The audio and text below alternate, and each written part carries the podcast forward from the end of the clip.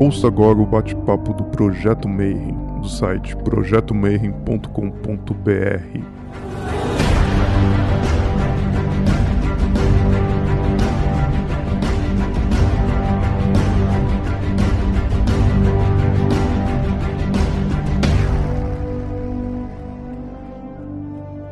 Bom dia para você que é do dia, boa noite para você que é da boa noite e boa tarde para quem acompanha depois isso aqui no YouTube. Você está entrando num bate-papo Mayhem. E dessa vez, cara, eu dei muita sorte que chamei um cara que eu conheço há tipo uns 20 anos. Cara já desenhava RPGs, desenhista que fez o Pequenas Igrejas, Grandes Negócios, o livro das aventuras da Lilith, das aventuras do Hércules, das aventuras da Isis. Ó, esse aqui, o Rai Brasil, de 2002. Classes de Prestígio, 2004 meu grande irmão, grande amigo Rodrigo Mesquita. Seja muito bem-vindo. Eu ia falar Roy Kuklowitz, mas o nome dele. Não, é, é Roy Mesquita, Rodrigo Mesquita, Rodrigo, Rodrigo Eduardo, Calme Suzy. Cara, seja muito bem-vindo aqui no Bate-Papo Mayhem. Hoje a gente vai falar sobre anjos santos da Igreja Católica e iconografia, mais importante ainda. Deixa eu fazer o seguinte, antes da gente começar, queria que você se apresentasse, falasse um pouquinho de como é que você começou a desenhar. Ah, também tem o, o tarô do Rafa Reis, quem está fazendo é o Roy. Isso aí. Então, pessoal, eu desenho profissional, acho, desde o Marcelo falou aí dos livros de 2002, 2003, mais ou menos isso que foi o primeiro trabalho que eu fiz com ele foi o Rai Brasil, então 2002. Eu sou ilustrador, sou formado em artes visuais, fiz MBA em História da Arte. É, é MBA História da Arte? É, você faz um pouquinho de museologia, você estuda como não deixar um museu falir, apesar de quase todos eles viverem no vermelho. Estuda um pouquinho disso. Estou terminando minha outra pós-graduação de teologia. Tudo isso junto por um simples motivo de gostar muito de simbolismos, religiões. Sou autor do livro Laroyer. Vou mostrar aqui para vocês. Laroyer foi um livro que eu fiz com a minha esposa, a Luciana. Um livro de Exu para criança. Dá para falar assim de Exu para criança. Fiz com o Marcelo Aventuras de Hércules. Aqui para mostrar para vocês. Fiz junto com o pessoal do Papo na Encruza, porque quem tá falando assim, eu conheço essa voz, mas não vejo essa cara aí bizarra. Sou eu, eu sou o criador do Papo na Encruza, sou também um apresentador lá, o host da galera. Aqui o livro Exusada, um compilado bacana aqui, cheio de Exu aqui, para quem quer conhecer, mas aqui é um Exu de Umbanda, tá? Só para o pessoal não falar assim, ah, mas não tem nada a ver com a Kimbanda, é. Porque como o autor foi o Douglas, e o Douglas é, é, tem conhecimento de, de Umbanda. A Luciana deu a ideia do, do livro, chegou aí. Vamos, por que, que a gente não faz um livro sobre Exu, explicando todas as coisas tal? O Rodrigo coloca. Aí vocês já vão começando a entender a ideia de fazer esse livro. Rodrigo já coloca todos as, os conceitos de iconografia que ele usa tal. Por que, que a gente não fala sobre isso?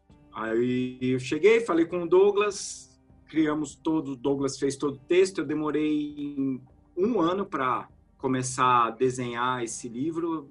Antes eu desenhava uma coisa mais realista, o, esses Exus, mas aí eu fiquei sabendo, Marcelo, sabe o que acontece?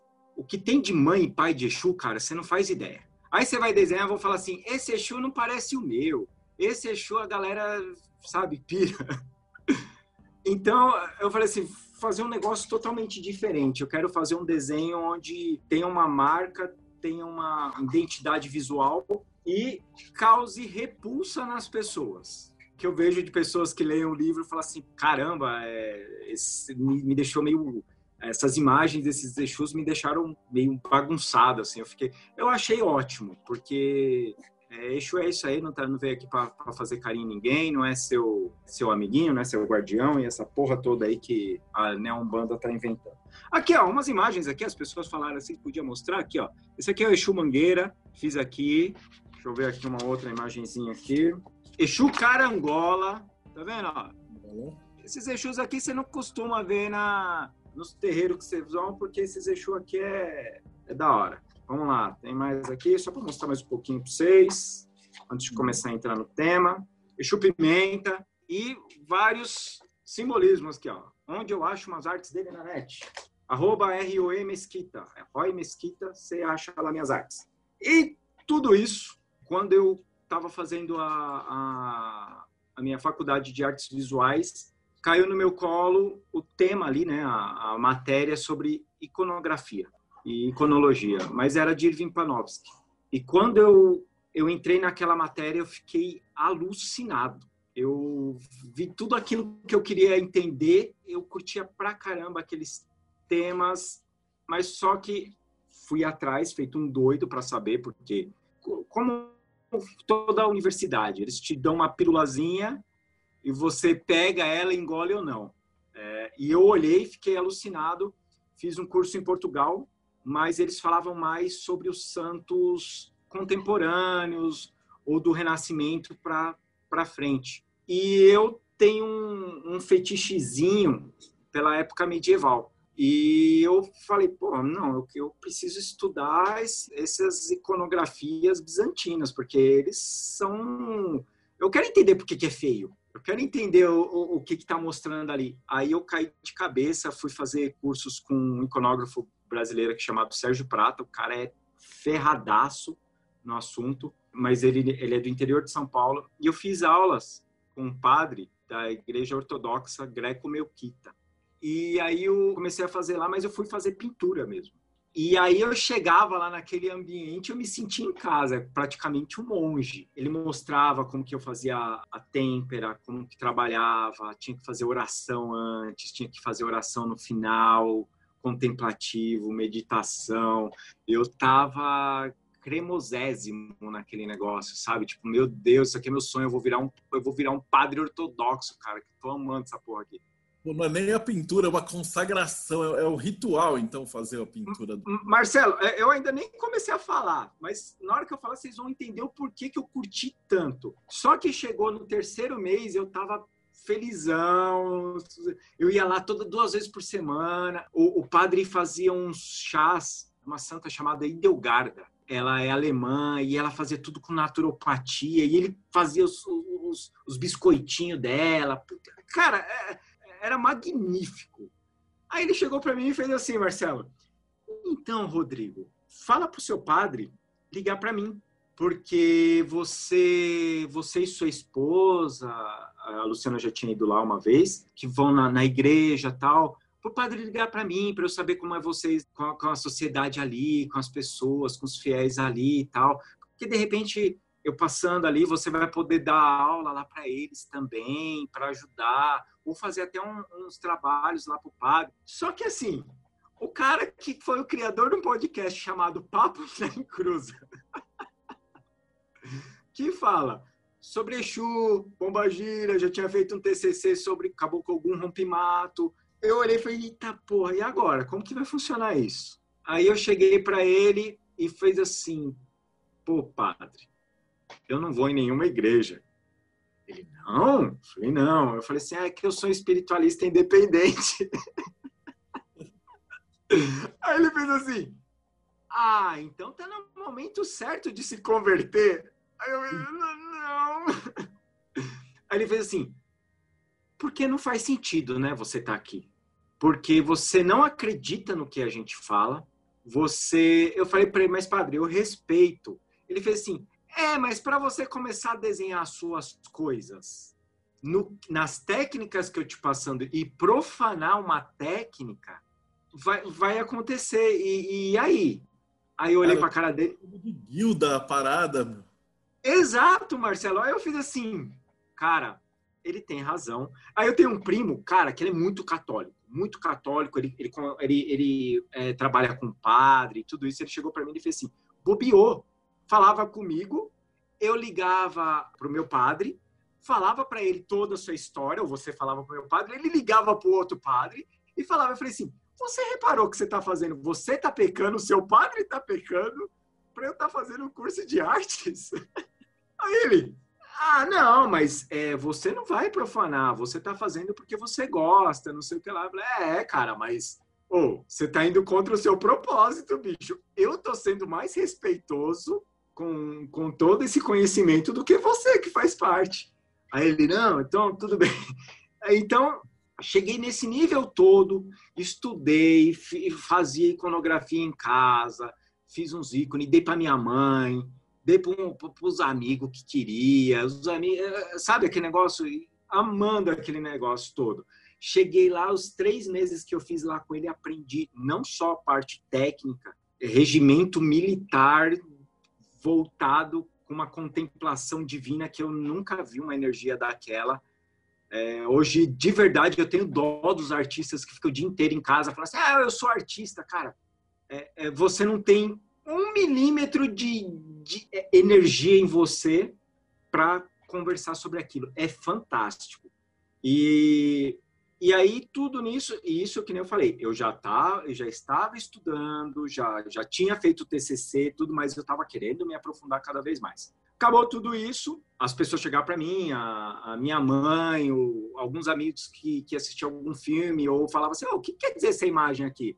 Falava assim, me dá três horas que eu, que eu vejo aqui para você o que quer dizer. Aí a Luciana falou assim para mim, por que, que você não, não, não faz um curso desse? Você não dá um curso desse, não monta uma aula? Ah, Lu, legal, mas puxa, você acha mesmo que eu vou montar uma aula, uma classe, vou, falar, vou pegar, sei lá, 10 nerds para ficar falando de Santos? Cara, não vai querer saber disso, porque não faz sentido. Ela falou: não, monta que você vai ver. Aí eu fui, estudei como fazer uma aula online numa plataforma, estudei tudo, porque é aquele negócio um pouquinho padrão o do Marcelo. É, chega, é para ser nerd, vai ser nerd pra caramba, não é para ser pouco nerd, tem que, se afundar ali e, e viver daquilo.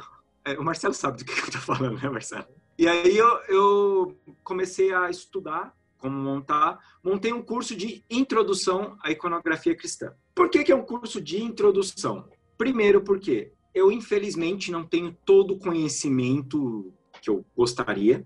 Tem gente que tem muito mais conhecimento, mas infelizmente essas pessoas que têm muito mais conhecimento que eu os livros estão todos em grego. Então eu não consigo estudar para passar mais conteúdo para vocês. O que eu o que eu estudei de grego foi com esse padre, porque enquanto eu estava lá, eu estava aproveitando o curso, eu não estava lá para ficar de brincadeirinha. Então, ele falava para mim dos livros italiano e de grego, e ele ia me falando o que queria dizer, o simbolismo, como que funcionava, como que não funcionava, não sei o que lá. E aí eu peguei esse conteúdo todo e joguei no meu curso. Então eu falei assim, ah, vou fazer um curso de introdução. Por quê? A galera que quer estudar arte em geral, teólogos, ou aquelas pessoas que gostam de simbolismo, porque fazer um curso desse de arte cristã é complicado, ou como eu falei, nem é arte tão cristã, é arte dos santos os símbolos dos santos. Porque a, o pessoal começa a achar que ah, você precisa ser cristão, você precisa fazer parte de uma igreja para ter autoridade de falar. Aí o que, que eu fiz? Na hora, como eu tinha feito o MBA de História da Arte, já consegui montar direitinho o cronograma do curso, com teologia.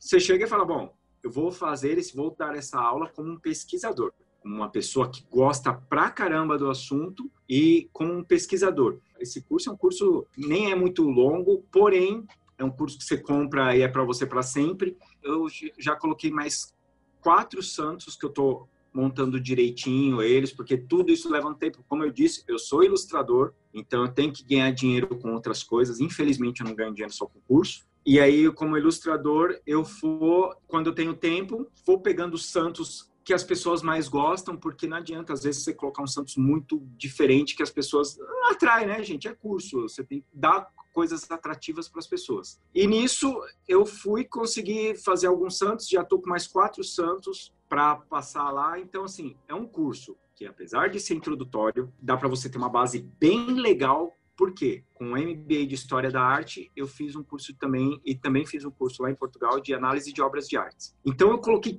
tudo isso nesse conteúdo. Então, além de você conseguir analisar uma obra de arte, porque você vai ver eu falando um pouquinho de Panofsky, como é que você começa a estudar? Da onde que vem essa ideia da iconografia?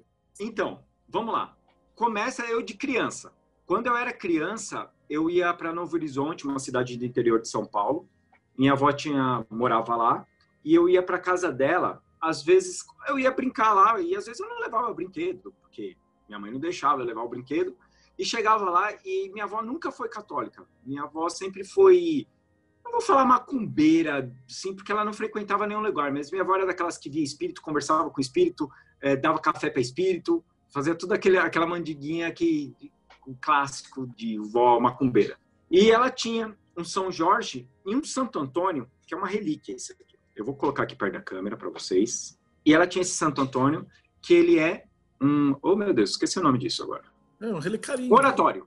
É um oratório um oratório. Você pode ver, ó, aqui pertinho de mim, ele é pequenininho, ele também deu uma bala. Eu pegava esse Santo Antônio e um São Jorge da minha avó para brincar. E aí minha avó contava as histórias dos santos. Minha avó sempre contou muita história do santo. Minha avó, ela é aquelas senhoras que estudou, ela falava até que ela estudou dois meses de primeiro ano, depois o pai dela tirou porque ela precisava trabalhar, e ela gostava tanto de ler que ela aprendeu a ler sozinha. Então ela pegava a história de santos, essas coisas, e gostava de ler e ela me ensinava. Mas me ensinava assim, eu tinha isso, eu tinha seis, sete anos de idade, e ela ficava falando sobre as histórias e eu brincando com essas imagens. Aí minha mãe lembrou de uma história muito curiosa que eu, criança também, lá em Novo Horizonte, essa casa da minha avó ficava de, de muro com o cemitério da cidade.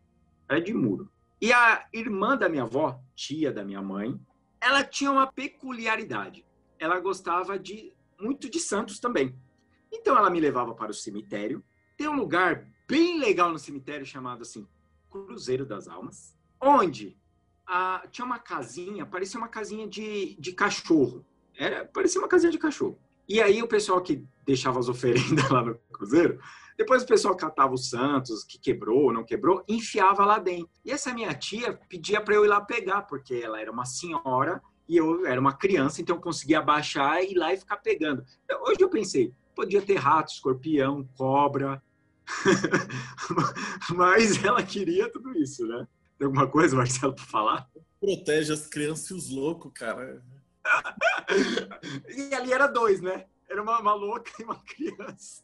E hoje, eu conversando com, com minha mãe tudo, ela fez assim, Rô, será que tudo isso... Porque eu pegava os santos, minha tia explicava, minha avó explicava, e de repente eu criei esse vínculo, esse, esse carinho por santos. Apesar de não ter simpatia com a igreja católica, a igreja ortodoxa, não tenho. Mas é aquele negócio que eu consigo entender e consigo respeitar. Depois ainda que eu fiz a teologia, melhorou ainda isso mais, é, a conseguir aprender mais coisas. E aí a minha avó me deu este Santo Antônio, muito legalzinho aqui, que para mim sempre foi a, a, coisa mais, uma das coisas mais importantes que eu tenho na minha vida, isso aqui. Depois que eu fiz o curso, que eu aprendi as coisas, eu fiz assim, gente, o que, que é esse Santo Antônio aqui? E eu fui atrás para descobrir. Infelizmente, não tem uma, uma data específica de quando. Só que, na Primeira Guerra Mundial, foram feitas várias balas. E sobrou. E começaram a fazer isso aqui para os peregrinos que andavam lá pela Europa. E aí eles iam fazer até essa tal igreja, essa provavelmente foi em alguma igreja de Santo Antônio, e ele recebia essa medalha. Como minha avó conseguiu isso? Cara, minha avó é do interior de São Paulo, então não dá para falar que ela foi perseguida por, pelas que era bruxa, nada disso. E minha avó conseguiu esse e ela me deu. E eu fiz um, uma pesquisa nele, mas infelizmente data eu não consegui.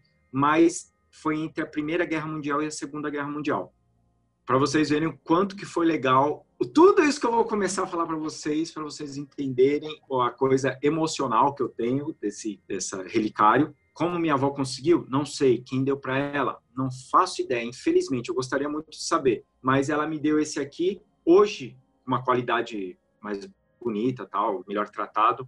Eu vim no eBay para vender a 1.500 dólares. Então, se um dia eu for estiver passando fome e não morrer de coronga, Mentira, isso aqui eu não vendo não.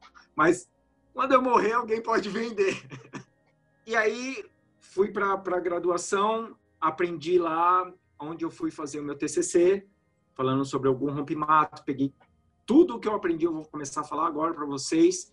E aí no final, se der um tempinho aqui, eu falo do meu TCC, falo um pouquinho do, do, do eixo usado e como que tudo isso, todos esses estudos desses símbolos me ajudaram a, a chegar hoje na, na arte que eu estou fazendo, essa essa arte com mais estudo, com mais cuidado. Eu falo para vocês que é um tesão literal falar sobre é, esse tema para mim. Eu, eu, vejo que nem quando eu, eu aprendi com, com o padre, ele explicando aquele negócio todo, me explicando tudo, quanto ele curtia, Marcelo, quando ele me explicava aquilo. Quanto? Porque os outros alunos só estavam lá pintando, cara. Tipo, foda-se tudo isso. E eu lá, não, padre, mas isso aqui? Isso aqui, como que funcionava? E ele, caraca, alguém aqui, dos cinco alunos aqui, todos. Deixa eu só falar uma coisa. Aqui no Brasil, aqui nós somos um país católico, onde o católico não lê a Bíblia. Ele não faz ideia do que está escrito na Bíblia. Ele só sabe o que o padre lá falou, resumão. Então ele para falar frases de efeito, ele fala assim: João, capítulo tal, papai, pá. O cara não faz ideia do que está acontecendo. E ele, como ele foi estudar na Itália e na Grécia, e super nerd, o conhecimento que eu podia pegar com ele, eu peguei. Infelizmente, ele me expulsou. e ele via o quanto eu ficava empolgado falando sobre isso. Eu acredito que quando eu falei para ele que eu não era cristão, porque assim, para eles como que funciona? Ah, mas o umbandista acredita em Jesus. Foda-se o umbandista. Você é cristão se você vai na igreja católica. Fim. É assim que funciona. Você acredita na, na ressurreição e na vida eterna lá? Então você, se você, ah não, eu sou católico, mas eu acredito que eu vou, vou reencarnar. Então você não é católico. E é, é, é bem assim. E para gente que que curte um papo espiritualista, tal, a gente vai do taoísmo pro, pro espiritismo, pro não sei o que lá, porque a gente curte. E aí ele me explicava bastante coisa, mas mas aqui eu vou começar então a parte chata do negócio. Iconologia, vamos lá. Ícone iconologia e iconografia. Parte do Panofsky. Ícone. Ícone é o mesmo negocinho que tem no seu computador, que você aperta o C dois pontos e ele vai para o C dois pontos. Esse é o mesmo ícone do Igreja Católica Ortodoxa. Você vai, conversa com ele e ele te leva a Deus. É assim que funciona. Então, quando a gente fala assim, ah, então é o ícone do computador, é o mesmo ícone? É, é o mesmo ícone, ele vai te levar para algum lugar. Ele vai te levar a um conhecimento. Quer dizer, conhecimento se você quiser ter conhecimento. Se você não quiser ter conhecimento, você pode ir só para um lugar, whatever, que não vai te trazer nada legal. Mas o ícone é isso, é algo que vai te levar. Agora vamos entrar na história da arte. Nem é todo mundo que aceita isso do Panofsky, mas iconografia é aquele negócio que você vai pegar uma, uma imagem do Imagens Bahia e você vai chegar e falar assim, ah, essa imagem aqui é feita de gesso, ela tem 45 centímetros, ele ele tem quatro cores, ela pesa tanto, não sei o que lá, não sei o que lá. Isso é uma iconografia. Iconologia, quando você chega para o macumbeiro e fala assim, e aí, macumbeiro, explica aí essa imagem aí. Ele, ah, porque esse é o fulano de tal, ele trabalha com elemento tal, não sei o que lá, blá, blá, blá, blá, blá. Ele te dá aquela explicação que na história da arte ou entre os historiadores, os cientistas, vão falar que é o pensamento mágico em cima daquela aquela imagem. Aí eles vão fazer toda essa explicação para você e tal. Isso é uma iconologia. Mas quando você chega para um, um, padre ortodoxo e fala isso, ele olha para sua cara e fala assim: quem é este homem? quem é este homem na fila do pão? Iconografia não é isso. Iconografia é de ícon do, do grego, que é imagem e grafia. Eu vou falar em português, porque eu não vou ficar falando, vou rasgar meu grego aqui, porque eu não tenho. e grafia, que é de escrita. Aí você olha para ele e fala assim: só isso? Ele é só isso. Por quê? Um cara, para ele fazer um ícone, ele precisa. Um monge, tá? Vamos lá. Um monge, para fazer um ícone, ele precisa ficar alguns dias é, em jejum, estudar todos os dias uma parte da Bíblia onde é aquele tema que ele vai fazer. Ele não pode maldizer das pessoas. Ele não pode roubar pessoas. É, ele tem que viver num profundo é, relaxamento e meditação. Antes dele pintar um ícone, é, na Igreja Católica Ortodoxa e na Romana, eles têm um grande apreço pra, por Maria, Maria, mãe de Deus ou mãe de Jesus. E aí o que, que eles vão fazer? Uma puta oração do iconógrafo, que é com o nome dela, Marcelo, é aquela oração, cara, de verdade, que quando você escuta ela, te treme a, a pele, velho. A carne, assim, sabe? Que você olha e fala assim, caraca, o, o, o bagulho veio que nem um raio. Tum! O cara faz isso. Por quê? O iconógrafo, tirando o Andrei, é, o Andrei Rublev, tirando ele, os monges, normalmente, ele é só um pincel, ele é um instrumento. Ele não tem vaidade, ele não vai colocar a assinatura dele, ele não é ninguém na fila do pão. Ele é o pincel de Deus. Caralho. Cara, literalmente canaliza. Canalizado, assim, eles falam que é inspirado por Deus. Então, ele estudou tudo aquilo, Marcelo. Aí, por exemplo, ele estudou uma parte da Bíblia tal. Ele vai pegar o, os iconógrafos, porque assim, a, a iconografia ortodoxa, a bizantina, vou falar assim, vou falar bizantina, porque tem várias, tá? Ali, senão vai ficar meio louca. Ela é dentro de uma caixinha. Ela tem geometria sagrada, já ouviu falar disso, Marcelo, em algum lugar? Tem geometria sagrada, depois eu explico, dou uma pinceladinha em cada uma das geometrias sagradas. Ela tem cores, que são de 5 a 7 cores que podem ser utilizadas, padrões de, de corpo, padrões específicos que você precisa seguir. Não adianta chegar e falar assim, cara, tô inspiradão e vou fazer aqui. Os caras vão falar assim, cara, você não tá inspirado bosta nenhuma. Senta sua bunda, vai pedir perdão para Deus e vai falar assim, eu sou um mero pincelzinho de merda e vai pintar. Então, Marcelo, quando o cara vai começar, o iconógrafo ali, o monge, vai começar a pintar, tem um, uns mantras deles, vou falar mantras porque é, uns mantras dele que é assim, eu, o padre me ensinava às vezes, que ele falava assim, às vezes, porque eu perguntava muito, então ele falava assim, às vezes a gente precisa ficar um pouco em silêncio. Então, se você começa assim, Jesus me perdoe por ser pecador. Jesus me perdoe por ser pecador. Enquanto você pinta, é importante isso, porque, né, eu perguntava demais. E aí, uma puta de uma meditação. Uma, então, quando eu falo, hoje em dia, é, eu faço arte digital, faço arte tradicional, e quando eu vou fazer um ícone, que eu tenho aqui minhas tintas aqui, eu monto minhas têmperas, faço no meu papel 100% algodão. Tudo bem, na época não tinha, era feito no, na madeirona mesmo. É, mas hoje em dia eu faço com o que tem, né? Que é mais barato também. E na hora que eu ia fazer aquilo, você entra num estado de contemplação e meditação que é fantástico. É uma energia, é uma egrégora que você olha e fala assim, cara, por isso os caras estão há tanto tempo aí e o negócio é forte. E aí eu vou falar aqui, como a gente sabe, o inconsciente trabalha com símbolos. E você coloca todos esses símbolos, geometria sagrada que está aí desde que o mundo é mundo, cores. Na hora que você pega para fazer uma meditação, uma vez eu vi um, um professor, ele fez uma, um comentário muito interessante, que ele fez assim, a galera do, da época medieval, ele sim sabia aproveitar uma obra de arte. Hoje em dia, você vai num, num museu da vida, você fica três minutos na frente do, do, quadro e fala assim: Ah, eu vi Fulano de Tal, eu vi Picasso, eu vi Vermeer, eu vi isso. Não viu porra nenhuma. Não viu porra nenhuma. Não viu bosta nenhuma. E ele falou assim: E aquele cara do medieval, ele ia todo domingo na igreja e quando ele queria jogar as coisas para fora, quando ele queria um momento em silêncio, ele ia na frente daquela imagem consagrada e se ligava com ela. Vamos lá. Quando você olha aquelas imagens que, é, que eles falam que é, é, perspectiva invertida, que é do, do bizantino, vocês saberem qual é o bizantino, é aquele que meio afinalado, tal, bizarrão. Vamos lá. Sabe, Marcelo, como que saiu aquela história daquele, daquele Jesus, o Pantocrator, com aquela cara? Você sabe por que disso tudo? Tem uma, uma lenda, é uma lenda, tá, pessoal? Chamada. Eu, em francês fala Mandignon, aqui eu vi que é Mandilô, que era um rei, se não me engano é Agba o nome dele.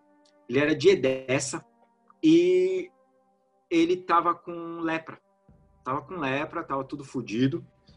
E ele chegou e pediu para um funcionário dele, que eu não vou lembrar o nome como fala agora, ir lá falar com Jesus, para pedir para Jesus ir até lá para curar ele, já que Jesus fazia isso. E aí o cara vai chegar lá e conta, ó, Jesus, o rei, o rei Agba V, de dessa tá chamando você lá para curar a lepra dele. Jesus fazendo. Cara, Jesus é Jesus, né? Se ele existiu ou não, é da hora, mano. Ele tem um, um desprendimento social, cara, que só Jesus conseguia ter, cara. Que ele era tipo, ah, cara, foda-se vocês tudo. Esse era Jesus, cara. Esse, eu não consigo ver Jesus como cara amoroso. Eu acho que ele era o cara, tipo assim, nossa, cara, vocês são chatos pra porra, mano. Vocês não conseguem nem acender uma vela, nem, nem meditar, mano. Vocês são muito bosta. E aí, ele chega e faz assim: ele tá lavando o rosto, ele pega um, uma toalha, seca o rosto e faz assim: leva pro seu rei, que eu tenho compromisso. Depois, um dos meus apóstolos vai lá conversar com ele. Agora você imagina, Marcelo, você é um mensageiro da época de Cristo, voltar pro seu rei com uma toalha. Ou o rei vai enfiar a toalha no meu rabo, o que, ele vai fazer?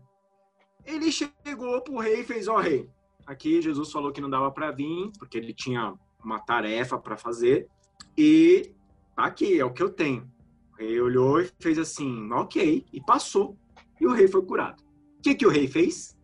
Pegou aquela toalha, e enquadrou como um relicário, tipo, porra, isso aqui, e começou a venerar a toalha. Como eu disse, pessoal, antes vocês falaram, ah, mas isso não é lenda. É lenda, não fiquem nervosos, é lenda. E aí ele chegou e fez o seguinte, catou, aí começa aquelas guerras loucas da, da, da galera querendo invadir o castelo deles, e você sabe que aquela, né, na época de Jesus ali, era ataque do, dos caras, toda hora querendo foder todo mundo. O que, que ele faz? Ele pega essa toalha, coloca ela entre paredes e coloca um, como se fosse uma, uma lanterna ali. Coloca lá para deixar lá escondido para ninguém pegar. E aí, passa-se o anos, aí eu já não lembro, gente, de verdade, se ele morreu, se ele morreu, o que, que aconteceu. Quebraram aquela porra daquela parede e acharam uma toalha com um rosto de Cristo estampado. Pô, a história é claro. é muito boa, cara. Ah, é, lógico que é, Marcelo, é fantástica essa história.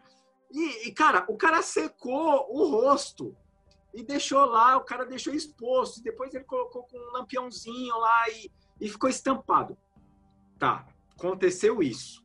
Vou parar aqui a história, porque agora eu vou para a arte tumulária cristã, paleocristã. Certo? Só para que, senão, Marcelo, eu fico muito empolgado, cara. Eu destrambelei a falar e vamos embora. Então, o que aconteceu? A galera lá, Jesus morreu, todo mundo chateado. Porra, cadê Jesus? Pensa assim, pensa assim eu não vou falar político, porque um, um, um dono de uma ONG, muito legal para uma comunidade, é morto, certo? Aí aquela galera da comunidade começa a falar assim, cara, ele era filho de Deus. O cara era foda, o cara ensinou coisas legais, o cara mostrou que o outro ali, apesar dele ser judeu, tem alguma coisa errada, tal que você acha da gente seguir uma linha meio essênios, tal, uma coisa meio diferente, uma coisa que a gente é, vai trazer mais ó, amor para as pessoas, ser mais assim, que não querer ficar matando as pessoas do nada. O que vocês acham disso? O Romano olhou e fez assim: que porra é essa? O, o dono da ONG morreu e esses alucinados estão se juntando para acender vela pro cara. Tem imperador, tem um monte de deuses fodão aqui que a gente roubou dos gregos, mas não vou falar sobre isso. E, e o cara tá falando para esse Palerma, Zé Ruela aí, esse, esse, esse dono de sindicato. Aí o que, que acontece? Os caras começam as artes tumulárias. Arte tumulária, é, eu li algumas pesquisas, algumas pessoas falam que era onde os cristãos se juntavam para fazer as orações.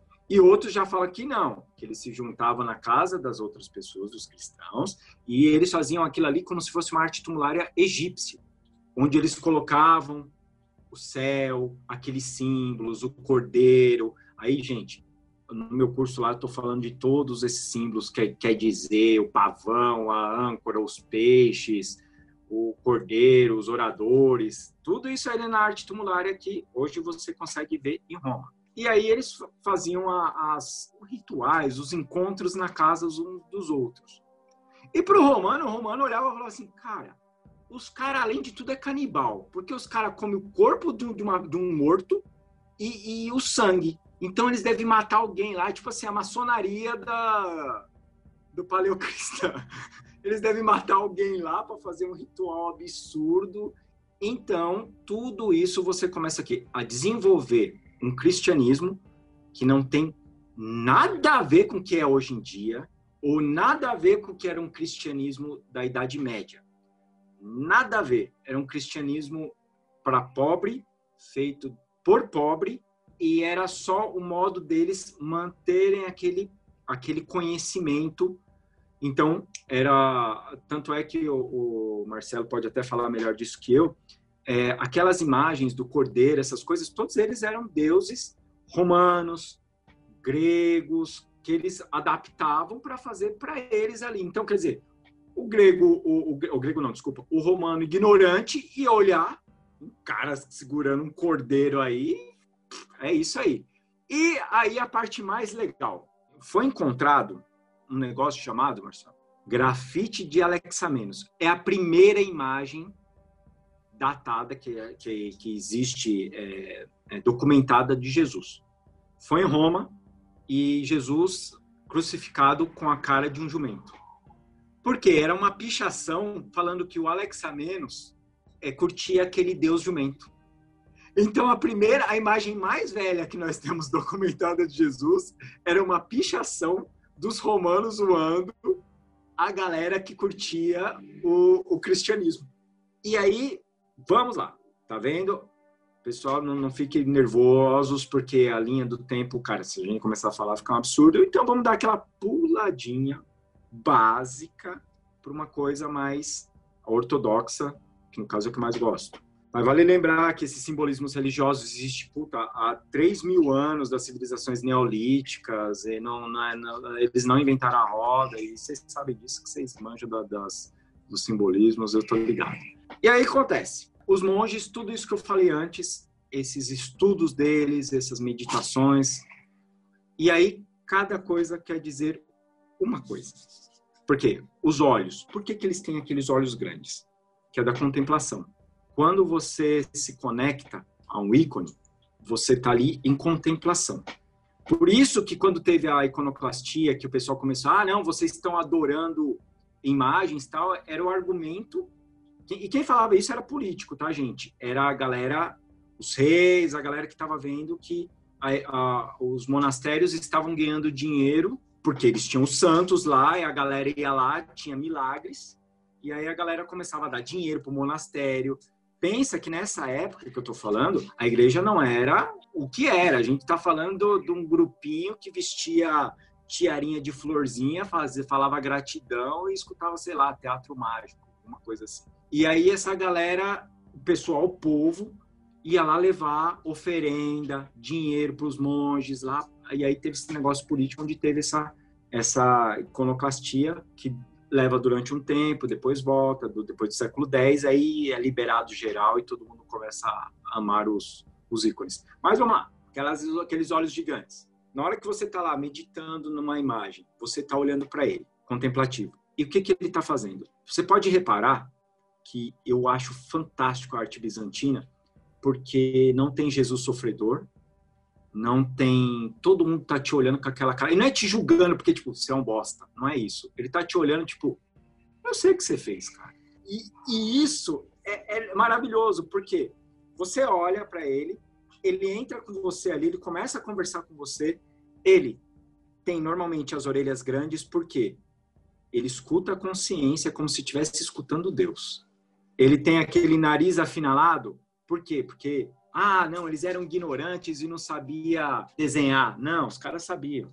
Só que é o seguinte, aquele nariz afinalado que queria dizer, eu não sinto o odor de vocês aí, do que é, do que é material. A minha inspiração é totalmente divina. Se vocês repararem, um ícone bizantino, pode ver que tem uma, uma ele é feito na madeira, mas ele é escavado e ele tem uma, uma borda, não tem? Por quê?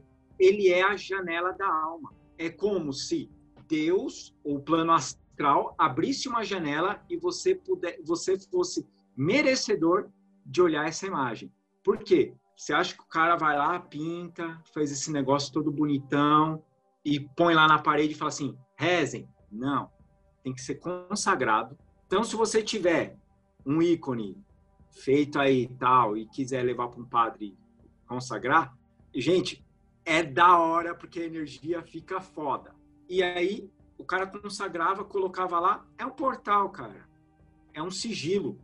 Você tá conversando com aquilo, que aquilo ali já tá mandando tal. Então tem todo esse, esse processo da meditação. Por exemplo, você vê imagens que tem o círculo, a auréola, ou mesmo o círculo fazendo uma, uma composição. O círculo ali quer dizer divindade, porque ela não tem nem começo, nem meio, nem fim. Ela é eterna. O losango é a, é a vida. O quadrado, que é a terra. E isso, esses aqui, que nada mais é do que o escrita mágica, simbolismo mágico. Aí vocês falam como vocês preferirem. Tem alguma coisa para você falar, Marcelo? Eu tô falando pra caramba. Eu tô falando é praticamente um ritual para o cara poder meditar. É. Um espelho para si mesmo, né? Só que tipo para galera. Então, isso. chegava no tempo dele assim, agora é sua hora de olhar essa imagem. E aí o cara parava e ficava, sei lá, horas. Isso. Agora olhando, você pensa o seguinte. Entrava em, em, estado alterado de consciência. Exato. É a gente faz tudo de errado hoje, porque o cara passa na igreja e aí o cara fala, pô, vamos, vamos, vamos, que eu tenho que ir na outra igreja. e aí você passa e tipo fala, puta, peraí, mano. Tudo bem, a gente ainda não, ainda não chegou em Portugal tal. Mas é o mesmo princípio, você tem aquela, os santos, né? Que depois de Jesus a gente vai, vai especificar. E, e isso, só para eu voltar aqui, que eu, eu vou e volto, tá, pessoal? Mas ainda estou no Bizantino. Todos os santos ortodoxos, Maria, todos eles têm o formato do rosto de Jesus. Todos. Se você colocar a barba em Maria, vira Jesus ou, ou qualquer outro santo. Por quê? Porque eles veem aquela, aquela escrita mágica como aquele rosto é a perfeição. Por que, que eles têm o queixo mais quadrado? Até Maria tem um queixo mais assim. Por quê? É a força. Não tem delicadeza ali, não. Por quê? Aí o Marcelo vai ficar louquinho. No, quando você vai ver o Jesus que está segurando o livro e apontando para o livro. Eu vou, vou, lembrar agora do, daqui a pouco. Pantocrato. É a carta do Hierofante. Por quê? Ele está aqui, ele está te olhando, ele está apontando, ele fala assim: Eu sou o conhecimento só ler, só estudar. Maria, Maria, cara, Maria é fantástico. Maria tem um livro aqui que eu, que eu falo para vocês. Compre. Não estou ganhando nada por isso, mas é maravilhoso. A vida de Maria em ícones.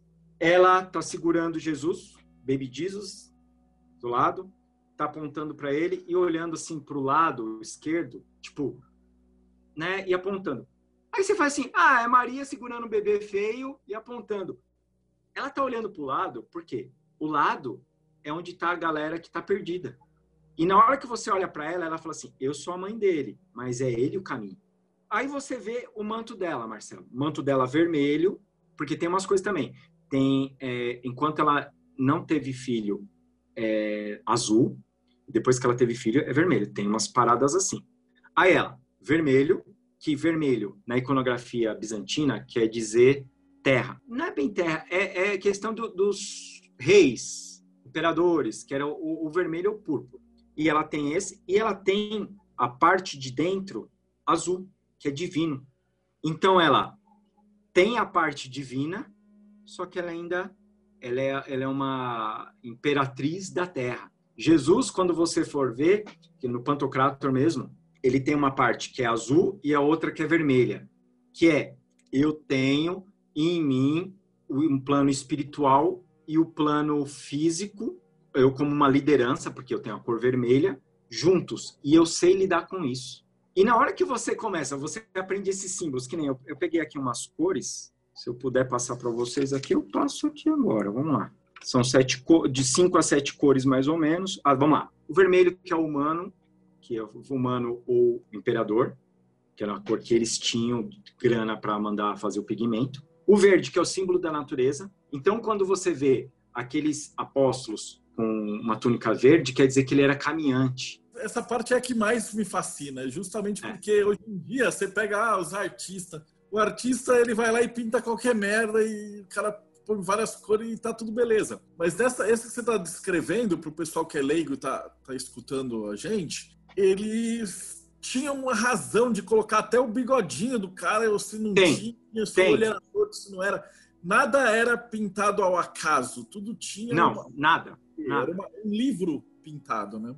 Aí eu vou falar as cores, aqui ó, o verde é o símbolo da natureza, fertilidade. Tem uma, uma, uma parte bíblica que tem um casal, não vou lembrar, gente, que eu não sou um grande estudioso da Bíblia, vou ser bem honesto com vocês. E ela pede para Jesus para ficar grávida nesse ícone. E a roupa dela tá verde, Marcelo. É, puta, tipo, caraca, mano, é, foda.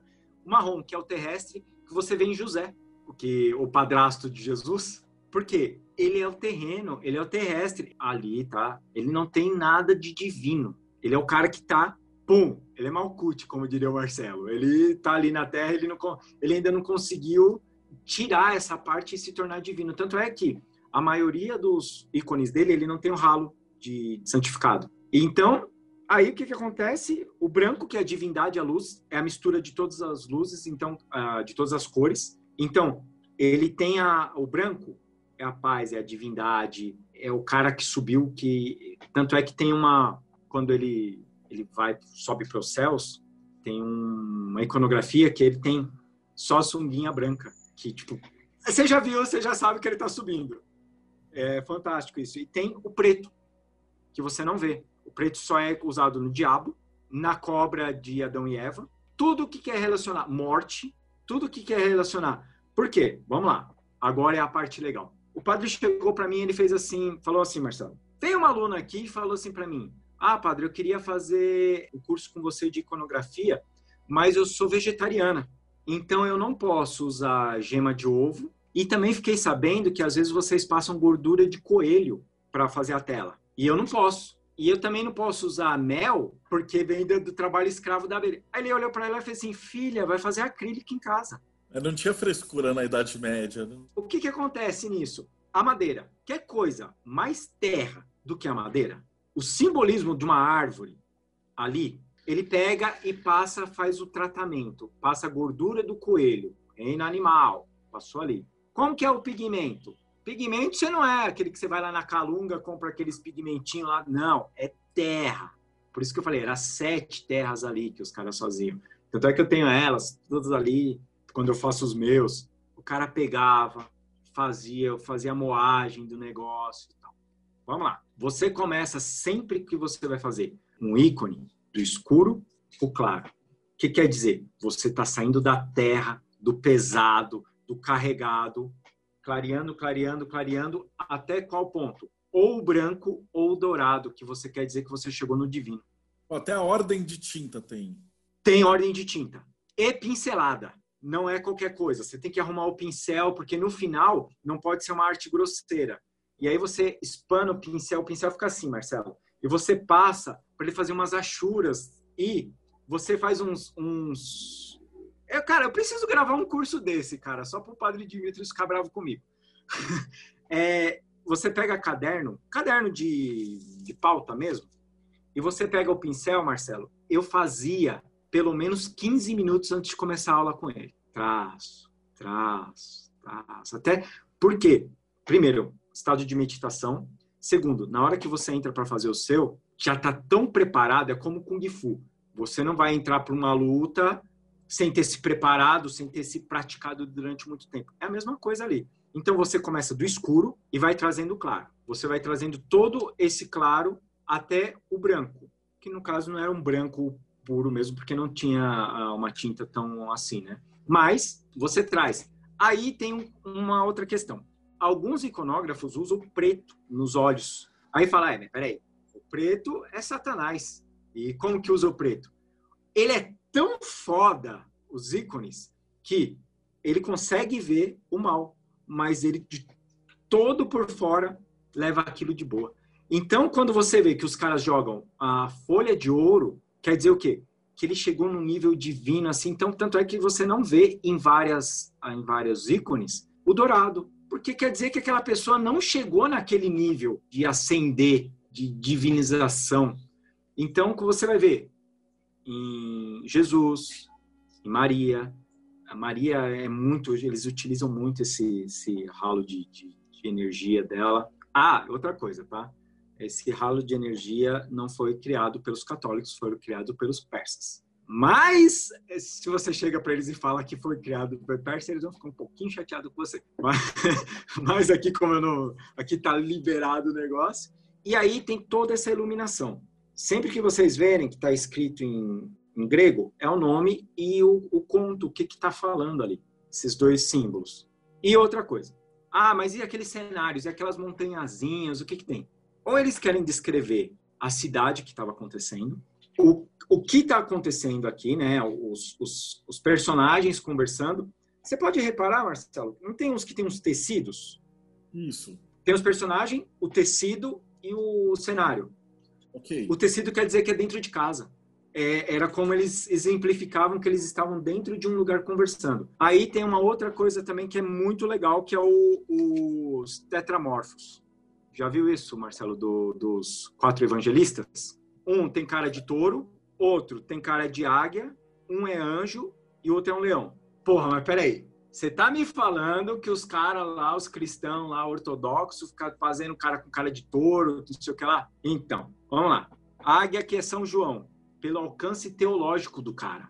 O cara ia tão longe para levar a palavra de Cristo que eles, em vez de desenhar quatro homens barbados, mano, vamos fazer o cara de uma águia, que quer dizer que o cara ia longe, ele conseguia ser visionário, ele conseguia ver mais longe do que as pessoas. Então, por isso que não é só a cara de bicho. Anjo, que é São Mateus, é o único que tem cara de anjo mesmo, e não tem uma explicação legal sobre isso. Leão, que é São Marcos, que é aquele que clama feroz, que era um dos mais ferozes, assim, para explicar o cristianismo, para levar a palavra de, de, Jesus. E touro, que é São Lucas, porque ele tem o negócio de sacrifício de Zacarias, tudo, então ele foi o que se sacrificou pela fé. Mas Aí você entende. Bonita do zodíaco também, né? Que é os signos fixos: touro, leão, escorpião e aquário. E vale lembrar que as pessoas não lembram que o cristianismo foi criado na Palestina. Palestina é o quê? Oriente. Oriente, eles estudavam desde que o mundo é mundo o quê? Ah, Símbolos, zodíaco. Animais simbólicos. Exato. Aí eu vou entrar no ponto mais polêmico. Deixa eu ver se eu já acabei de falar tudo essas coisas aqui. Que eu mandei ontem, tá? Não sei o que lá, antropologia fundamental. Vamos lá. Aí teve a grande cisma.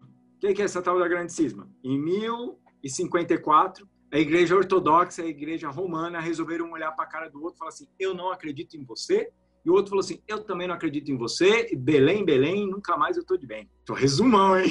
resumão, by Rodrigo Mesquita. Teve Nicéia, tudo isso. Eu não vou ficar falando, que senão. Gente, vocês têm que comprar meu curso, que senão eu vou dar os spoilers do meu curso aqui. Eu faço meu curso aqui para vocês. E aí, Marcelo, o que, que acontece? Eles tiveram esse distanciamento. Por quê? Começou Rússia, Grécia, começaram a levar, porque o Bizâncio começou a, a, ser invadido, essas coisas, começaram a levar essas culturas para Rússia, Grécia, e eles começaram a levar essa, essa, ah, como que eu posso falar? Essa cultura mais clássica. Por quê? Ah, o Ocidente. Ah, o Ocidente. Começou a ver a galera, os tal dos bárbaros, começaram a chegar lá, e aí os caras precisava ensinar eles também para mostrar a cultura, para eles se trocarem, para eles invadirem um outro, aquele negócio que vocês conhecem tudo isso aí. E eles começaram a fazer o quê? Ah, vamos começar então a fazer os santos, tal, mais parecido com a arte romana, arte helênica. Aí, tipo, os ortodoxos olharam e falaram assim, que porra é essa? Maria tá mal gostosona, velho.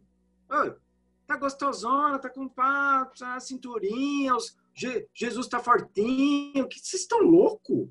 Aí não, mas tem que fazer assim, porque senão, cara, a galera lá que vivia dos símbolos, essas coisas, como é que a gente vai mostrar para eles? A gente tem que mostrar que Deus, Jesus, é igual a eles. Aí o cara, não, cara, eles não é igual a eles. O cara é, é, é tipo, é Deus, cara. O cara é Deus, então não, é assim que vai funcionar, não. É, é e aí repararam o que eles falam da grande cisma, que não é só isso, tá, gente? É uma forma bem idiota também de explicar só tanto é, Marcelo, uma das coisas mais sensacionais, cara, que uns ficam assim, é, mas para você fazer, tipo, a hóstia é fermentada ou não fermentada? Essa foi uma das brigas deles também. Se o pão era fermentado. de cada detalhezinho do ritual. Por quê? Cada um quer seguir aquele negócio, a, sua a verdade, o seu o, o, purismo, e nenhuma delas tinha aquele purismo que tinha na, na paleocristã. Cada uma já estava segurando o, o seu. puxando para o seu lado. Quando vai para o Ocidente, os caras mesclam com toda aquela arte greco-romana isso, isso. renascentista. Isso. Então eles vão colocar, como você falou, né? O Fortão, a Maria é, inspirada na Vênus, né? Isso. É, ela ficou gostosa. Desculpa, gente, eu tô falando. Adaptando, né? Ok. É. Enquanto isso, no Oriente, os caras ficaram na Rússia, é, isso. Grécia, ainda era mega sério, assim. Por isso, você isso. depois, na arte bizantina tardia, aqueles caras, tipo, parece aqueles retratos, tipo. Mano, você não vai, não é um retrato assim de museu que você olha e fala, poxa, uma mina bacaninha. É, não. Olha e fala, caramba, ó, o cara lá em cima. É tipo aqueles retratos que o cara tá de braço cruzado, assim, olhando meio de baixo. É, é. Isso! E no e, Ocidente a gente tem uma coisa mais pré-renascentista. É, é porque no Oriente a, a, essa arte era o paraíso. Você está entrando no paraíso é, Deus abriu a porta para você contemplar o paraíso. E de repente, a arte ocidental fez assim: não, gente, Jesus está todo mundo aqui, nós somos tudo parça, nós vivemos tudo no mesmo mundo. E aí, onde entra, Marcelo, aquele negócio que eles falam, que é como quando, quando o fiel começou a deixar de ser fiel. Ele não mais contempla a arte, ele vê a arte. Por quê? Quem começou a fazer escultura, pintura, começou a ser artista. E o artista, cara, ia pro inferninho lá, ficar tomando corote, conversava lá com, com, com as garotas de programa, com os padres que ia lá, aí começou a vir a galera do Oriente também. Pensa assim, pouquinho. Os artistas, tudo lá, tomando os corote lá, tá chegando lá, os padres pedindo para eles pintarem, pintando aquilo, mas o cara fala, mano, eu não acredito muito nessa porra, não. O padre tá falando para mim que eu tenho que ser coxinha. O outro tá falando que eu tenho que ser mortadela. E eu quero ser empadinha, cara. Aí vem a galera do Oriente trazendo uma parte de informação para os caras, tipo assim, ah, eu leio sua mão e eu sei que você tá com um problema do gástrico. E o cara fala, que porra é essa? Ah, não, porque Deus, não, Deus está na natureza, cara. Deus tá. Aí o cara fala, tá, me explica melhor essa porra aí. O que que acontece? Essa galera começa a estudar, começa a estudar um pouquinho do tal do hermetismo, começa a associar coisas, começa a estudar, tá em cima, tá embaixo, não sei o que lá, tal, Deus é o todo, não sei. Aí o cara fala assim, ok. E a igreja tá querendo que eu fique assim. Tá bom. Tem um professor meu que falou uma coisa muito legal, Marcelo, que se existisse a Leroy Merlin na época do Renascimento e Barroco, os quadros e as esculturas que você ia comprar era Hermes e Apolo. era o que você queria comprar para colocar na sua estante, né? E aí, o que que acontece? A galera começa a comprar arte cristã, porque ela queria pôr símbolos. Mas a maioria das pessoas que tava ali, Marcelo, ma... não vou falar que é todos, mas a maioria só queria ornar o tapete com, com o quadro. Aí chegava o cara lá, eu ia lá na casa do Marcelo, lá, o Marcelo tinha comprado um, um quadro aí de, um, de um, uns caras, sei lá, um, sei lá, um Rafael. Aí o Marcelo falava assim para mim, Ei, Roy, se liga esse quadro aí. Eu falo assim, caralho, Marcelo, o cara colocou a cor fulano de tal aqui, o cara tá mostrando aqui, o Marcelo falou assim, vamos fechar a porta? Aí eu falava, por quê? É porque senão os caras começam a ouvir as histórias e, e, aí, de repente, bate a porta um padre. Aí eu olho pro cara do Marcelo, fingindo que eu não sei o que, que tá vendo naquele quadro, e o padre entra assim, vai Marcelo, é, vamos falar sobre esse quadro? Eu vou fechar a porta. Aí você vê Capela assistindo, aí vocês vão ver todas essas coisas que, que tá cheio de simbolismo. Porém, todavia, entretanto, a galera do ortodoxo fala que isso não é arte, isso é coisa para gente rica ficar gastando dinheiro que não, acrescenta nada, apesar de ter um monte de simbolismo aqui que se der tempo eu puder passar, eu vou passar dois do que eu coloquei no meu curso, vou passar para vocês Santo Antônio e São Jorge, para vocês explicando mais ou menos que eu acho sim que é válido, mas quem sou eu na fila do pão? e aí entra esse negócio que ah, eles falam que no Renascimento começou a, a, parar de ter esse negócio da contemplação da arte, a arte como um símbolo religioso forte e virou só um ornamento de igreja. É tanto que tem um monte de quadro dessa área que tipo assim crucificação de Jesus e a família de Dom Fulano e aí tá os isso, isso isso. Eles colocavam eles assim. Você imagina bandido. A arte é a, o Jesus crucificado com os dois, os dois ladrões e a Isso. família do cara assistindo de armadura e um castelo isso. medieval. No isso, isso. Então, tipo, os caras saíram totalmente do, desse negócio que você falou que era sacro, de meditação, bem de monastério, foi para uma parada muito mais de pop art. Marcelo, tem um, um, passeio. Eu não sei se a gente ia. Se o corona passar, talvez a gente possa ir. Mas mesmo assim, é um passeio bem complexo, sei, que é um, é um lugar chamado Monte Athos. É o centro da iconografia mundial. É um mosteiro de Maria. Lá, os monges vivem, vivem assim, né, para fazer a, os ícones, como aquilo que eu te falei no Bizantino. Só que, se você não é ortodoxo, se você é católico romano ou eles abrem, tipo, 30 pessoas por dia. Eu não vou saber o número certinho, tá, gente? Eu só tô falando o número. 30 pessoas por dia para entrar. Oito não cristãos. Ah, mas o cara é romano. Não é cristão. e é fila de anos. E você não entra na parte onde os ortodoxos entram. Você entra numa partezinha, olha um pouquinho, tal. E uma coisa muito interessante. Por quê? Esse, esse Monte Atos diz uma lenda que Maria estava passando por ele e olhou e fez assim: gente, esse é o lugar mais bonito que eu já vi na minha vida. Se Deus pudesse me dar uma coisa de presente, eu queria esse monte. Como eu falei, mitos.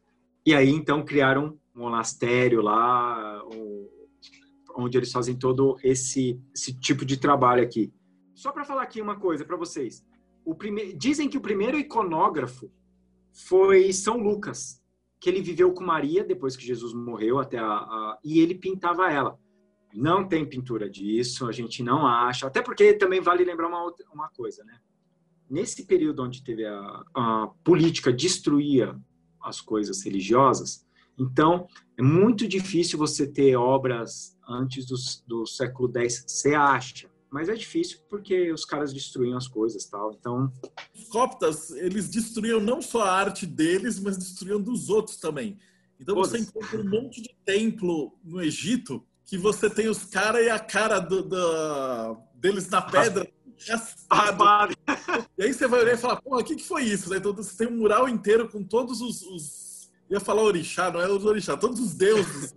os deuses. É, e aí tá com as caras todas raspadas, e é só o rosto. É só os olhos, tudo isso aqui. E detonadaço mesmo. Você fala, putz, que feio, né? Isso porque eles falavam, né, que a pessoa estava venerando Deus e tal. E tanto é que é, tem uma, uma, parte até engraçada que foi uma na a Igreja Católica fez um mexidinha, né? Porque colocou Jesus como Deus. Teve essa roubadinha no jogo, colocou Jesus como Deus. Para quê? Porque aí as pessoas falavam, né? Não, mas ele não está rezando para Deus, ele está rezando para Jesus. Jesus é Deus. Não, mas é Jesus. Então tinha essa, essa mutretagem aí deles aí que, que vale a pena falar. Mas vamos lá. No Renascimento, aí começou os artistas fazerem a, as esculturas. Aí foi onde entra, já um pouco antes, tá? Um pouco antes ali, Giotto, ali, da, entre final da Idade Média, Renascimento, não sei prever mais ou menos esse tempo, que começou a aparecer quem? Por causa do Ocidente, o Jesus perdedor. Aquele que está na cruz, sofrendo. Por quê? Gente, Roma tinha sido fundida. Todo mundo passando fome depois de peste, tudo fudido. Como que eu vou falar com, com um cara que tá assim? Eu sei o que você fez, rapaz, vai estudar. Você tem que mostrar o povão, pro povão. Aí chegou a galera lá, os bárbaros, tá? Então você tem que deixar ele mais próximo da, da galera, mais próximo do povão. E aí, tá, depois vamos pro Renascimento, onde a galera pirou, começou a fazer escultura, artes tal, começaram a misturar. É muito louco, cara. Você vê dentro de catedral, é deuses gregos lá no meio, lá, e você olha e fala assim, caraca, mas os padres eram ignorantes, eles não sabiam, os caras lá ficavam pintando, haha, tô zoando. Não, tava todo mundo comunado. Só que era o seguinte, fechou a porta, um olhava pro outro e falava assim, e aí, Marcelo, você manja do riscado? O Marcelo, opa, Anjo do riscado aí, rapaz. Não, então vamos fazer aí. Mas da porta para fora, não. A gente não acredita nisso, a gente isso. Os caras tinham conhecimento. Tem um professor, Marcelo, que eu vou indicar aqui, pessoal. Deixa eu só abrir aqui, pessoal, só para falar o nome dele, para não falar o nome errado. Só um minutinho. Aqui, ícones. Professor Dr. Ricardo da Costa. E ele fala umas coisas muito legais sobre, sobre Idade Média. Ele é, ele é especialista em Idade Média. E ele comenta, né, que o pessoal, ah, a idade das trevas, os caras era tudo ignorante, não sei o que lá. E ele que fala desse negócio das pessoas pararem de ver obras de arte. E ele fala: não, cara, foi onde foi tido a universidade, os monastérios, os ricos pediam para os filhos ricos se eles podiam entrar lá para estudar, para fazer universidade. Por quê? A galera rica só queria de batalha, batalha, foda-se ler. E os pobres tudo lendo, cara.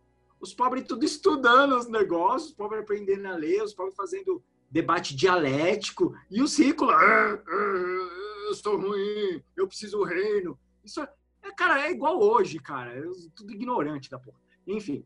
E aí, vamos lá, agora voltando aqui do Renascimento. E aí começa os artistas fazerem aquele negócio que o Marcelo falou.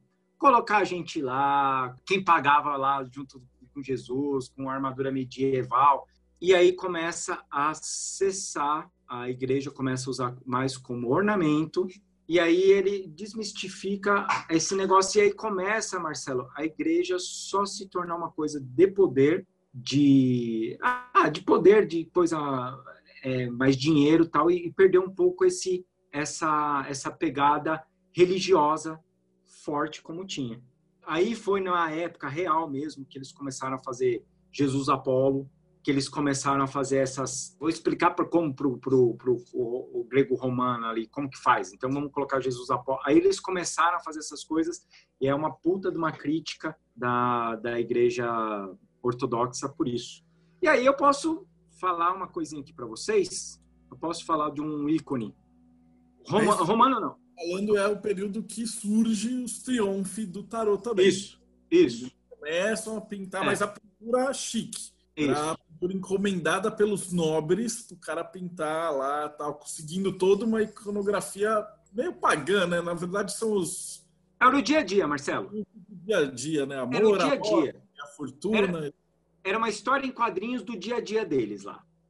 Uma vez eu vi um professor falando, né, a respeito do enforcado, que existia pessoas que elas elas eram punidas sendo enforcadas pelo pé.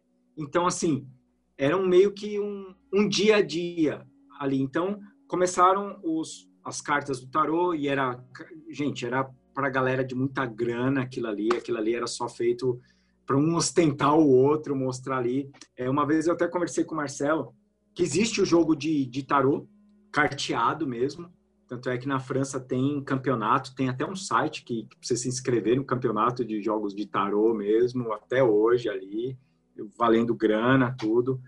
Então, e que depois essa galera, essa mesma galera que tinha grana, que tinha contato com a galera do, do Oriente, que começaram a colocar já algumas coisinhas ali nas, na, nas, nas lâminas de tarô e tal, mas aí é uma outra história que o Marcelo vai escrever, está escrevendo um livro aí que dá para explicar isso. Falei muita besteira, Marcelo, não é isso aí? Ah, tá certinho, até a gente chegou já a mil e, sei lá, 1.200, 1.300, e aí eles começam a colocar esses símbolos herméticos. O início desse simbolismo no, no, no Ocidente. Então, os, os, artistas que ficavam ali nos inferninhos, tomando corote. É, então, ela falou, já fui para 1600. Também é mais ou menos. A gente tá indo e voltando, né? É atemporal o negócio ali.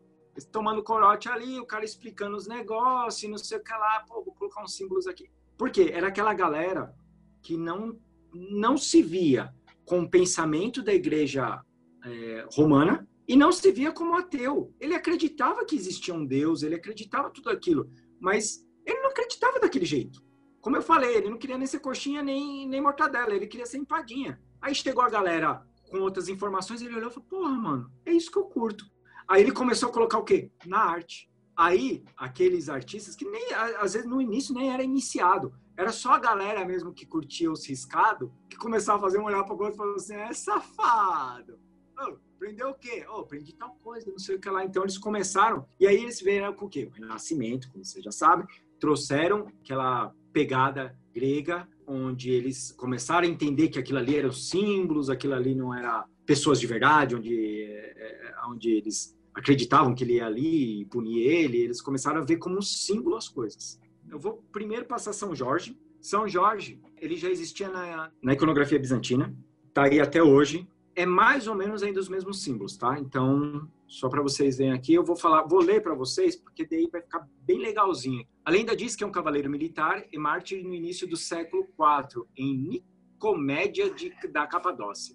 A imagem é uma imagem rica em significados. Se vocês separarem, ela não está se preparando para, uma, para lutar contra o dragão. Ou então ele já havia terminado com a batalha. Ele está no final, vitorioso da luta. Dá para entender que ele está vencendo a sua batalha contra o mal. A armadura. Sua armadura representa a fé em Deus, a armadura de Deus que resiste ao mal. Como dito em Efésios capítulo 6, versículo 10 a 18. Vestindo a armadura, ele é mostrado como um oficial do reino de Deus preparado para a batalha espiritual contra o mal. A capa, a capa vermelha representa o martírio, como já havia dito nas cores dos ícones bizantinos. Então, o martírio, por ele ser um guerreiro, então você leva por martírio e não pela questão dele ser um rei, por exemplo. O cavalo branco representa a santidade e a pureza. É a cor branca é usada para representar a luz de Deus. Vocês veem que até o cavalo tem uma representação aí. A lança, a lança é considerada uma arma mágica desde a antiguidade. Ela simboliza o raio do sol. Em Roma, por exemplo, a lança era símbolo de Marte, que é deus da guerra. Ela ganha um simbolismo quando utilizada como arma. São as virtudes lutando contra os vícios. Também representa as palavras de Deus, no caso São Paulo. A palavra de Deus é viva, eficaz, mais penetrante que uma espada de dois gumes e atinge até a divisão da alma e do corpo, das juntas e medulas, e discerne os pensamentos e intenções do coração. Hebreus, capítulo 4, versículo 12. O dragão. A imagem do dragão nas imagens de São Jorge representa o demônio. Representa a vitória da igreja sobre a morte ou o demônio. Em algumas imagens, ele é representado pela cor preta, como vimos nos ícones bizantinos. Foi como eu falei, tem uma imagem que está Jesus, Maria João Batista, eles estão num círculo, então que é divino, e embaixo desse círculo, Marcelo, tá Adão e Eva pedindo perdão porque ele pecou. E Jesus está tipo, cara, você está perdoado. E a cobra tá lambendo o pé de Adão. Tá dizendo, já tá no pé dele, ele já tá indo é, para fora disso. Ele já tá sendo é, salvo. Cara, é maravilhoso isso. Eu, eu gosto pra caramba. Vamos lá.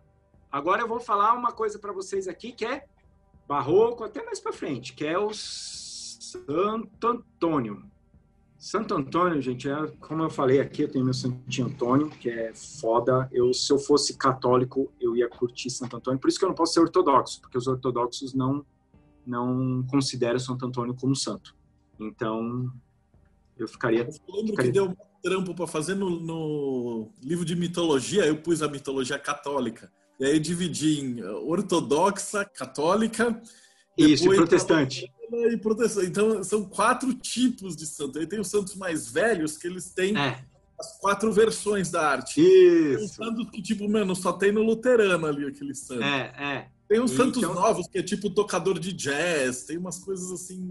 tem, tem. É uma parada que cuida, né? Ele, ele vem. Tanto é que o Santo Antônio é muito interessante, porque se você pegar épocas, aí você vai entrar no análise de obras de arte. Épocas, ele está com roupa diferente, segurando coisas diferentes, e, e, em cada época. E ele vai se adaptando. É, um exemplo, por exemplo, é o São Francisco, que se você pegar 1500 até finalzinho, 1600, ele tem uma caveira. É. E aí depois ele tem um passarinho. E aí eles vão e adaptando. Tinha, e tinha lobo. Antes teve uma época que ele tinha lobo. Caracas, cheio de lobo, cara. Que isso? Vira jogo de RPG o bagulho. E vamos lá. A Santo Antônio aqui, eu vou falar para vocês. Santo Antônio é bem legal. Já que temos todos esses símbolos, vamos começar a falar deles. A Bíblia ou o livro. Pode ver que algumas imagens, não é todas, Santo Antônio está segurando a Bíblia ou o livro. Podemos dizer que é o conhecimento. Santo Antônio também era conhecido como um excelente pregador. Já podemos perceber que ele era estudioso e que ele seguia os ensinamentos da sua religião. Santo Antônio, cara, era um nerdão. Ele sabia tudo da Bíblia e ele era um ótimo comunicador. Olha só, você já ouviu aqueles pontos de Macumba, Santo Antônio, Pequenina, é, como que é, Lô? Amansador de burro bravo, que toca nas gírias de Exu? Por que que Santo Antônio, às vezes, falam que é Exu? Por ser um bom orador e trabalhar com a parte de amor sexual, de, de você de você conseguir relacionamentos e coisas do tipo. Tô falando isso porque a gente está estudando umas coisas de Exu aqui, então tem essas ligações. Eu, oh, que legal. É, porque era um casamenteiro. Os Exu, você vai lá, o que, que, que, a galera vai pedir para Exu? Ô, Exu, amarra um namorado, amarra uma namorada, amarra meu marido, amarra não sei o que lá. É isso que a galera curte os Exu. túnica franciscana. Sabemos que ele pertence à ordem franciscana, certo? Por causa de sua ordem, já sabemos que ele fez voto de humildade e pobreza na religião. A túnica e hábito marrom é uma cor típica da ordem franciscana. Tá vendo? Explico até a cor do negócio, cara. O curso é bom, viu, Marcelo? O curso é bom. Símbolo ou a corda? Tem pessoas que falam assim, tem a corda e tem, tem uns nozinhos, tudo aquilo, sabe? E aí eu descobri depois que é, o nome disso era símbolo. Não sabia, para mim era só uma cordinha. Para mim, como diria Luciana, para mim era um cinto. a corda pode simbolizar um vínculo ou ligação. Nesse caso, o símbolo faz parte do hábito franciscano. Reparem que ele tem três nós. E existe um significado muito interessante para a ordem tem a ver com os votos de obediência, pobreza e castidade. Então pensa assim, na hora que o cara vai fazer a meditação, ele pega lá aquele, aquela cordinha dele e ele vai lembrar que ele tem que ter obediência, pobreza e castidade. É, não, nada ali está por acaso. O lírio. O lírio que várias culturas representa a inocência. Você vê muito isso também em coisa grega, romana, os lírios e tal. Inocência, virgindade, pureza, pureza celestial e luz existia uma divindade lunar chamada Elan, que também era representada pelo lírio. Os romanos dedicavam lírios para Juno e os gregos para Hera. E com os santos, o lírio representa a castidade. Alguns relatam que o lírio também é representado com Santo Antônio por ele ter morrido no verão, na Europa. Na época tem lírios por lá. Ah, se você for ver isso como uma análise de obra de arte, quando Santo Antônio morreu, faz de conta que não tem nada escrito quando ele morreu tal. Você consegue olhar que ele pode ter morrido no verão, porque colocaram ele com, com os lírios. A sandália, característica básica entre os franciscanos. Uma coisa que podemos notar em algumas esculturas do santo é que algumas vezes mostra o pé para frente e outra para trás. Sabe o que isso quer dizer, Marcelo? É Oi. que ele caminhava e levava o evangelho. Então, até na escultura, ele está caminhando, porque ele era o cara que ele ia levar o evangelho, não importa para onde. Ele era um santo que se movimentava. Então, quando você vê essa escultura, parece que ele está vindo o quê? De encontro a você, que ele vai vir te trazer informação, que ele vai evangelizar. O pão. O pão é um dos alimentos básicos desde a antiguidade. No Egito Antigo, por exemplo, o pão era levado para o altar e era sacrificado e depois era abençoado pelos sacerdotes egípcios. E ele era válido como um pão sagrado. O pão, como símbolo, também representa um alimento para o corpo e a alma. Simboliza a vida, prosperidade, humildade e renovação. Na imagem de Santo Antônio, podemos dizer que recorda sua solidariedade e caridade com os pobres, que ele sempre levava o pão para dar para os pobres e dividia. Menino Jesus. Era uma coisa que eu me perguntava, pô, mas Santo Antônio não era da época de Jesus, cara. Por que, que ele segura Jesus, menino Jesus? Pode representar que ele era um grande estudioso e devoto a Jesus. Já repararam que dá para encontrar pinturas e esculturas de diversas formas com o Cristo? Por exemplo, menino Jesus no colo do santo mostra o quanto cuidadoso e seu grande conhecimento nos ensinamentos de Jesus. O menino Jesus sentado na Bíblia, que ele anunciava os ensinamentos de Cristo que ele considerava o verbo encarnado. Então, tem todo um simbolismo aí. E outra, qual que é ali a representação do, do bebê Jesus ali? Que ele confiava em São Jorge. Ou São Jorge não, desculpa, Santo Antônio. Porque se é bebê Jesus, ele não vai no colo de qualquer um. E Santo Antônio é representado como jovem, porque ele morreu velho. Então ele fala que mostrando sua jovialidade como pregador, que não deixou o mundo corromper, ele morreu aos 36 anos, que também ajuda a representar pela jovialidade. Mas pensa que 36 anos, na época dele, o cara já estava acabado. O cara já estava acabado. Não tá assim bonito que nem a gente, né, Marcelo? Marcelo. Mas é mais para explicar como a galera que costuma ver esse, essas lives do bate-papo é um pessoal leigo, era mais para mostrar que, tipo, em todas as imagens, assim como nos deuses gregos, eles têm os detalhezinhos. Então, a próxima vez que o povo for na igreja, é, ou passar aqui, em São Paulo tem a Catedral de São Bento, o pessoal de Minas Gerais São, tem todo. São Bento, a Sé é maravilhosa. Do Aleijadinho colocava símbolo maçônico dentro das então, é claro, a, a, maioria desses símbolos você não vai achar em livro. Isso é uma não. desgraça. Né? Você vai achar um em cada ponto e tal. Mas é mais a ideia de que vocês saibam que existe isso. Eram era, era os livros da época. Pensa que quando a gente está falando dessa, dessa arte, você tem um povo que é tipo 100% analfabeto. Ah. Não era 10%, 20%, era 100%. Então o cara entendia a história, em vez de ele pegar um livro de história, a história era a imagem. Por isso que você vai ter o cara tinha umas cinco argolinhas, três estrelinhas, é, tem uns detalhezinhos que chegam no nível do absurdo, do detalhinho mesmo. É. A merda é que muito disso foi perdido, porque como você não tinha a tradição de escrever, a galera passava de boca ao ouvido. Aí chegavam os Islã, matava todo mundo, acabou a história daquela imagem. Ele, ele, é muito triste de você estudar, porque muitas daquelas é. coisas, os caras que sabiam aquele conhecimento se foram. Então é, você chega lá e olha a imagem e tá, tem vários detalhezinhos, ah. só que você não sabe por que que estão lá. Essa parte que eu te falei, Marcelo, da arte tumulária até o século X, depois do século X, você não acha praticamente nada, cara, que foi tudo destruído. Acha, mas é, é muito pouco. E aí é onde está o negócio, Marcelo. Quando eu fiz esse curso de introdução, tanto é que é uma coisa que eu falo no curso ali no começo, porque teve algumas pessoas que falaram assim: ah, eu achei o curso introdutório. Por quê? Gente, o que o Marcelo falou, você não vai, você não vai comprar um compiladão os Segredos do Ortodoxo. Você não vai comprar essa porra. Você vai ter que pegar em um monte de livro, que foi o que eu fiz. Eu fiz um curso em Portugal, eu fiz curso aqui com padre, eu fiz curso com um iconógrafo que não é padre, comprei uma penca de livro. E o que, que eu fiz? Eu peguei os símbolos da arte tumulária, peguei os símbolos do, do que é do paleocristão, peguei os símbolos do bizantino, peguei os, alguns símbolos do renascimento. Eu ainda tô aqui, que nem eu falei, eu tô com cinco santos aqui para postar lá. Cara, eu peguei a arte, eu peguei a Nossa Senhora de Aparecida. É como aqui, ó, a Carla colocou. A Carla, é, tipo, ela deu uma palestra aqui sobre sibilas e oráculos ah, sensacionais. Ela colocou, o repertório era a própria corrente, o cara é. não sabia escrever, mas ele era letrado na linguagem imagética, que é a mesma coisa que acontece aí nas sibilas, que aí o cara põe o detalhezinho, um monte de coisa, né? e o cara sabia ler aquela imagem, né? Exato. E assim, vale lembrar que assim, arte medieval, bizantina, a galera morava em sítio, em fazenda. O cara vivia ali de arado, de, de plantação, de cuidar de animal. Eram pessoas embrutecidas.